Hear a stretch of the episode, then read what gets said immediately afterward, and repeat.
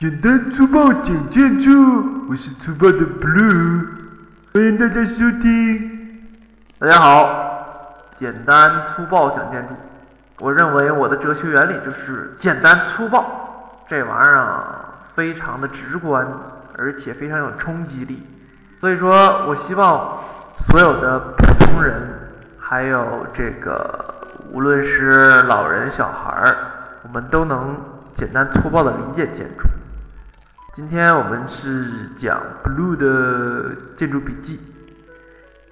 我们读书读了很多书，其中我估计大家印象最深刻的就是《建筑空间组合论》这本书是彭一刚老师的作品。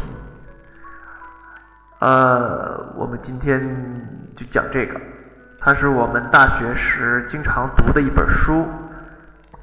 这书无论你考研、注册、工作都会用得上，里面有很多知识。今天我们讲第一讲，这东西也是我教过的，可能有很多说的不对的地方，或者说的全错的地方，大家一定要自己的是非判断能力，不要在意细节。呃，估计很多学建筑的同学。去自己的戏馆，第一次进去的时候，门口可能会有一句话，下面写的“老子”，不是，是老子哈。老子说过这一句话，成为无论国外国内建筑学家常常引用的一句话，它是经典中的经典。我记得我第一次读它的时候，这么一行字儿，我认为我都都认识，读了一遍。被老师吓得大牙，最起码错别字有三个，我真的是不知道，有点丢人。今天再次把这句话给大家解释一下，用一种非常简单的比喻让大家理解这句话。山直以为器，当其无有器之用；凿户牖以为室。当其无有事之用，这什么意思啊？我当时不懂，现在还有点模糊。不过最近查了一查，就明白是什么意思。这个“延直”，延土字旁加一个延伸的“延”啊，不对，这念山。我一直认为它这念延。这个“山”字什么意思？土加延。让我们想到了延安，延安的土很黏，对不对？它其实是一个动词，是把这个土和泥揉搓、揉搓这么一个动作，柔和，就像你包饺子、揉面团那个动作是一样。这个山，以后你们就可以记住了，想起带土的延安这个大窑洞，那个大粘土。一拽出来，黏黏的，你再揉搓它，这就是山。那个直呢，就是那个粘土，山直就是揉搓粘土，非常的揉搓粘土。以为器呢是干什么的？就把它做成一个器具。器具呢可以是器皿、痰盂、尿壶，随便你。那怎么能用呢？举一个非常简单的例子，你渴了，旁边有条河，然后呢？地上有一滩水啊，不是地上有一滩泥，你怎么样能喝到水那个河里的水呢？你不可能去拿一团大泥巴直接放到水里捞出来，然后怎么办？没有水，上面是有点水残余的，你难道用你的大舌头去舔吗？这样来吸收它的水分吗？当然不能。所以怎么办？人类是聪明的，我造造一个器皿呐，那我们拍到地上。这团泥抠出来其中一部分，但不要抠空，那样就变成一个篮球的篮筐了。所以要留个底儿，把它抠抠完之后，里面剩了一个空间。哎，这回你有办法喝水了。所以当其无就是把中间抠空了，然后你拿着器皿上水里盛。当然有可能也成不上啊，因为它没有变成没有你没有烧制它变成硬的，那可能还是软的。我就是打一个比。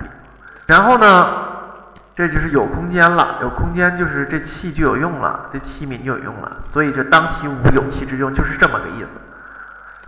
然后呢，凿户有以为是这个户有，其实就是户门有窗，就是门窗的意思啊，反正差不多。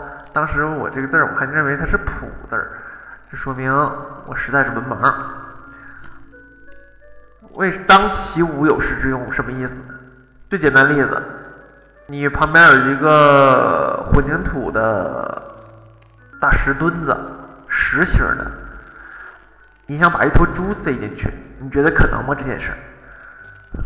也有可能，你把这猪绞成猪肉馅儿啊，然后。或者拍成水塞到里头，还有可能，这好像也不太现实，怎么办？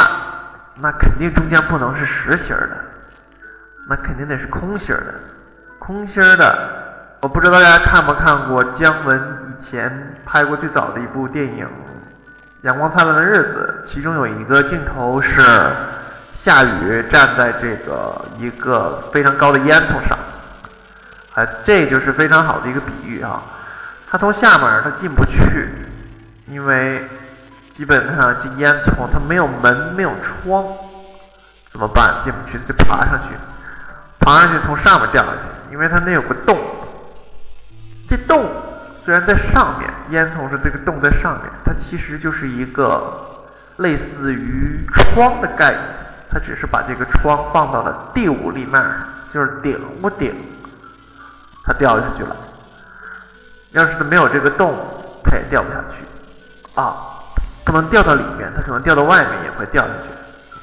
所以说，怎么样把一个猪放到一个这个屋里呢？这屋一定中间是空的，你它这四周是墙壁，中间是空的，这这是一个屋，那就凿个门，凿个窗，把猪塞进去就可以了。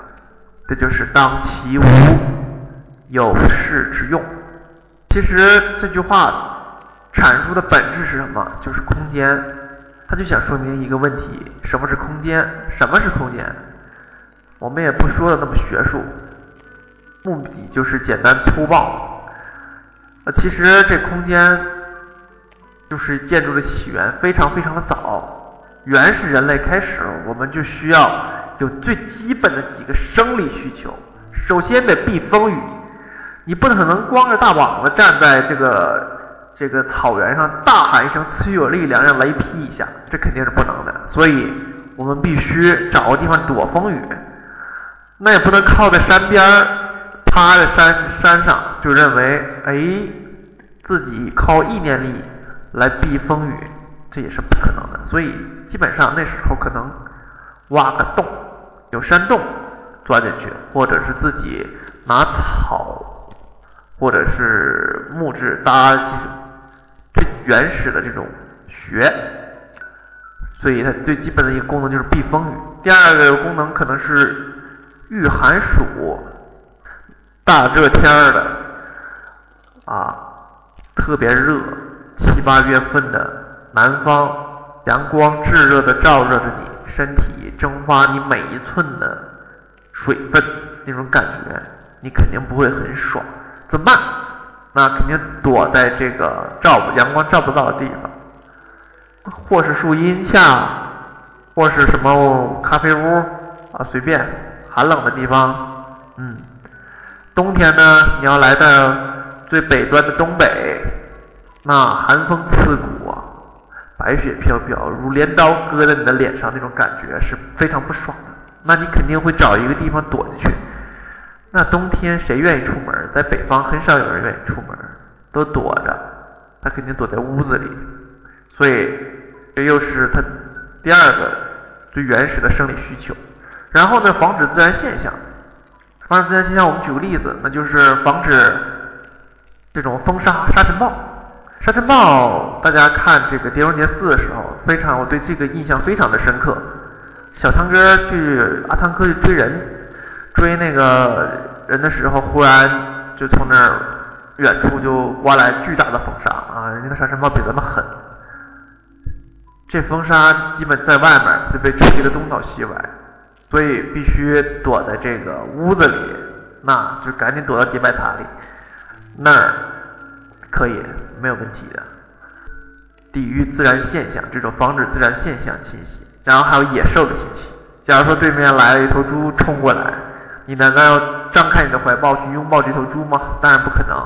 所以，我们就必须有东西挡着它。